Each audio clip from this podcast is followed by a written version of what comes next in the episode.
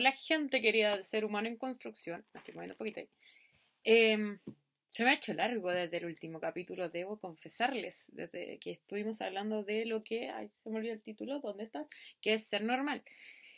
Y hoy volvemos con un nuevo capítulo, eh, como publiqué en mis redes sociales de Instagram, para quienes no me siguen, pueden buscar ahí en Instagram, en la, la página de YouTube, eh, y los que me escuchan por diferentes podcasts, pueden llegar igual a mi página de Instagram ahí, ser.humano.enconstrucción. Eh, y ahí voy publicando los nuevos videos, las noticias. Por ejemplo, la noticia que publiqué ayer que por esta semana y la próxima hay un cambio de horario. Eh, hoy día voy domingo y después ya el próximo capítulo el jueves. ¿Por qué? Porque tuve la em, tuve una semana libre donde pude compartir con más gente, olvidar un poquito el trabajo, desconectarme, digamos, una especie de semana de vacaciones. Entonces, eh, aproveché de visitar a mi hermano y, compartir con, mis amigos. Eh, lo que hizo que ayer estuviera en las condiciones no óptimas, pero simplemente por cansancio nada más. No, sé, no me malinterprete.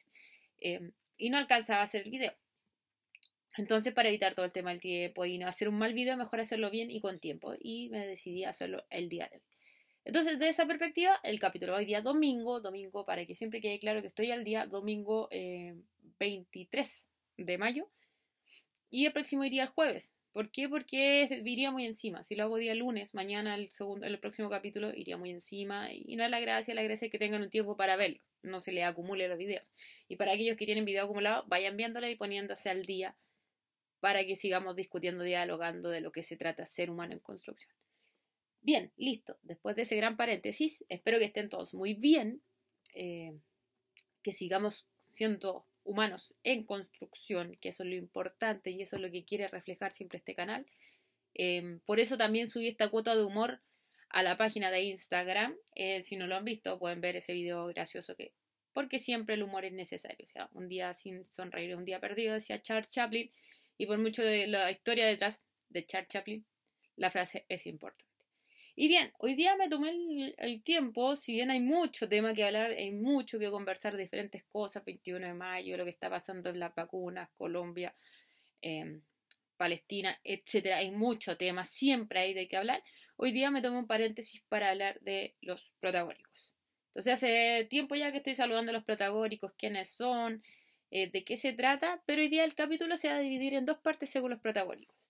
Vamos primero a hablar de los protagónicos en su nivel histórico, quiénes fueron los primeros protagónicos, quién fue Protágoras, mejor dicho, quién fue el, que le... de dónde nace esta frase de los protagónicos, y luego voy a hablar por qué le estoy dedicando un capítulo especial a este grupo de gente. Porque a pesar de que sea una experiencia personal, tiene que ver con lo humano, cómo nos relacionamos los unos con los otros, sobre todo en pandemia. Entonces, el señor Protágoras es conocido como un sofista, del año siglo, perdón, del año siglo, del siglo V antes de Cristo, de la misma época de Sócrates. Es la época donde los filósofos ya no solo se preguntan de dónde surge el mundo, por qué la naturaleza funciona así, ya hay un salto de la mitología a la razón. Siempre hay, hay otro tema muy amplio que no voy a tocar en este momento, pero si a alguien le interesa, lo puede buscar, lo podemos conversar en otro capítulo, no hay problema. Pero en el siglo V antes de Cristo, Em, nace esta necesidad de preguntarse por la humanidad. ¿Qué es el hombre? Se preguntan en esa época, en ese contexto, pensemos. ¿Qué es el hombre? ¿Cuál es su fin? ¿Para qué sirve? ¿A qué vino? ¿Por qué nace? Etcétera. Aparte la, desde el occidente. Pensemos que hay muchas culturas, no solamente la griega, pero en el occidente nace esta pregunta por la humanidad. ¿Qué somos? ¿A qué venimos a este mundo? Entonces ahí aparece nuestro querido gran maestro Sócrates, preguntándose por el bien, por el intelectualismo socrático, que a la gente se le educa, luego se le castiga, y un montón de cosas con las que estoy de acuerdo, otras que no, que podemos hablarlo en otro capítulo. Recuerden que aquí, eh, para los que no saben, lo que no me han escuchado, yo soy profesora y doctora en filosofía, por eso hablo mucho de filosofía, pero quiero que llegue al alcance de todos, que racionalicemos, que pensemos, conversemos, discutamos los temas que son propios del ser humano. Entonces, dentro de esta idea nacen también los sofistas, que supuestamente de la palabra viene sofos, que es el sabio, pero se terminaron convirtiendo por imagen en gente que más vendía la apariencia de sabio que sabía. Es decir, tenían un buen discurso, hablaban bonito, eh, pensaban las palabras, antes de decirla. No llegaban y la largaban, como hoy en día que llegamos y decimos lo que pensamos y supuestamente todo el mundo tiene que respetarnos. No, los sofistas a veces hablaban de lo que no sabían, pero usaban unas palabras bien bonitas. Entonces Platón les decía que eran unos mercaderes del saber de nuestra mente, es decir, unos que venden la, apariencia, venden el discurso. A la gente finalmente no le enseñaban verdaderamente. Lo que hacían era enseñarles cómo hablar para que la gente creyera que, sabía. Entonces pagaban casi por unos profesores de retórica más que de conocimiento en sí mismo. Entonces Platón, Sócrates y todo lo demás eh, no les caían muy bien los sofistas. Porque vendían su imagen. Y, Sócrates decía, no, si uno quiere enseñar algo no tiene por qué cobrar. O si no, se corrompe el proceso de educación. Porque me están pagando por un servicio, no por un conocimiento pleno. En cierto modo estoy de acuerdo con Sócrates, en cierto modo no. O sea, si ya no pagan poco los profes, imagínense si no cobráramos por eso. Pero para eso está este canal de Ser Humano en Construcción, que lo que no puedo enseñar en una sala de clase lo puedo enseñar acá. Entonces, volviendo al tema de los sofistas, dentro de ellos se encontraba el señor Protágoras.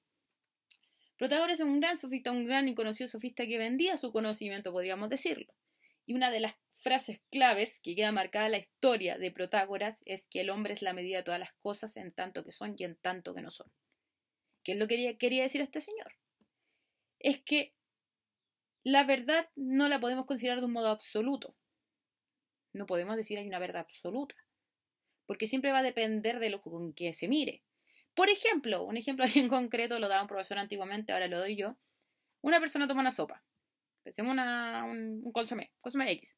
Si uno está sano, yo, de seguirle, lo tomo y está sano, y yo estoy sana, lo voy a encontrar a lo mejor en su justa medida. Tiene buen sabor, buena sal, está rico. Si yo estoy enferma, quizás lo encuentre terriblemente desabrido, no le voy a encontrar sabor. Y probablemente si tuviera COVID, una de las características del COVID no le encuentro olor ni sabor. La sopa sigue siendo la misma, el consumo es el mismo. Pero mi perspectiva ha cambiado. Con esto Protagoras quería decir que a partir de nuestra propia experiencia le damos sentido a lo que experimentamos. Por eso el hombre es la medida de todas las cosas.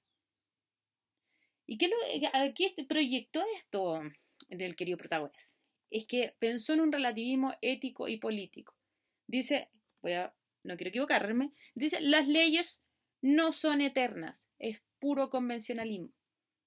Lo que es bueno en alguna parte puede que sea malo en otro, pero porque cierta sociedad convino convencionalismo, que las cosas tenían que ser de esta manera o de otra manera. Por ejemplo, hasta el día de hoy tenemos países donde la homosexualidad es castigada con la muerte.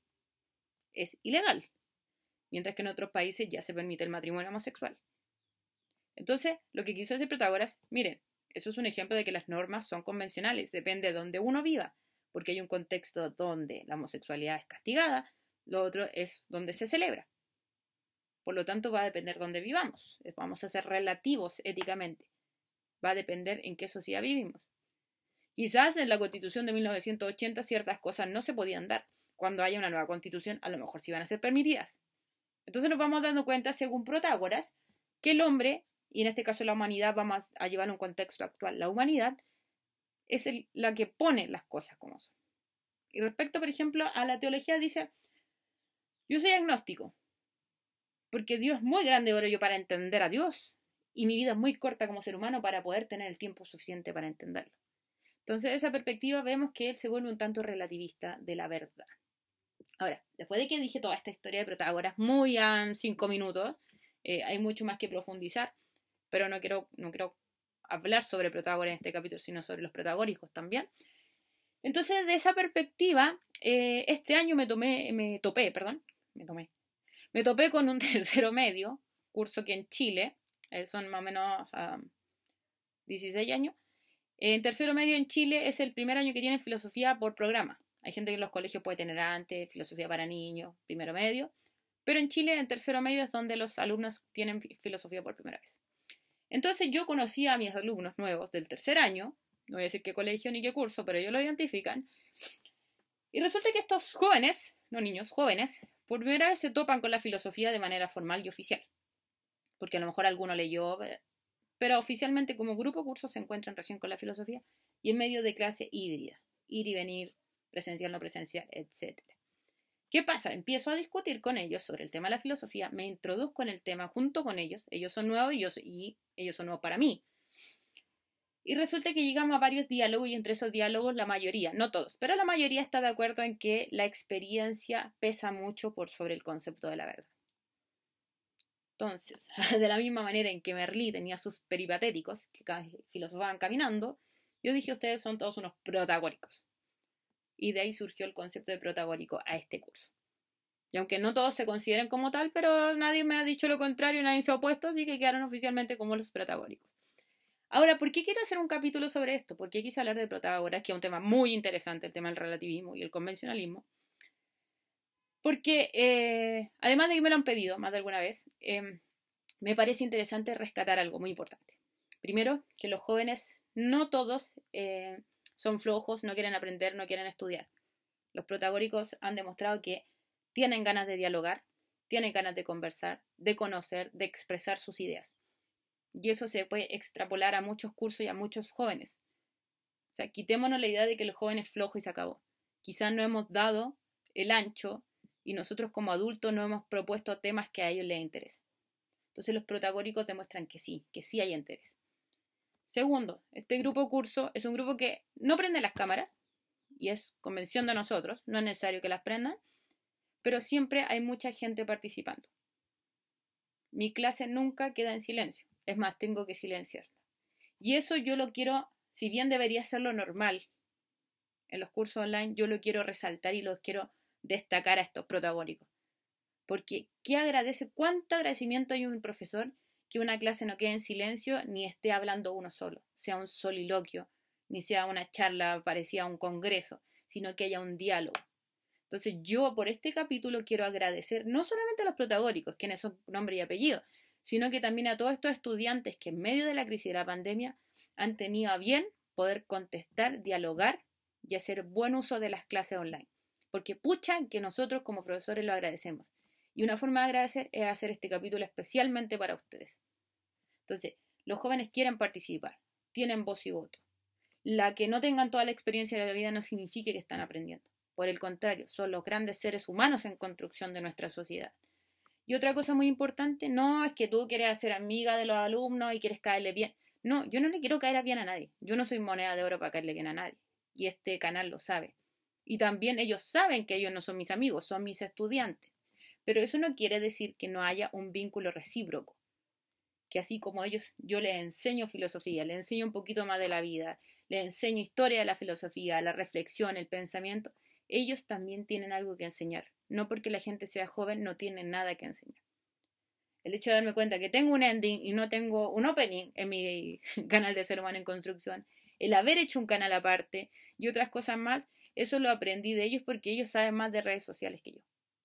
Por eso es que hoy día hice este capítulo, para resaltar quién es Protágoras, para hablar un poco del escepticismo y del relativismo ético, y también para resaltar este grupo de alumnos que representan a muchos alumnos de los cuales los profesores están más agradecidos.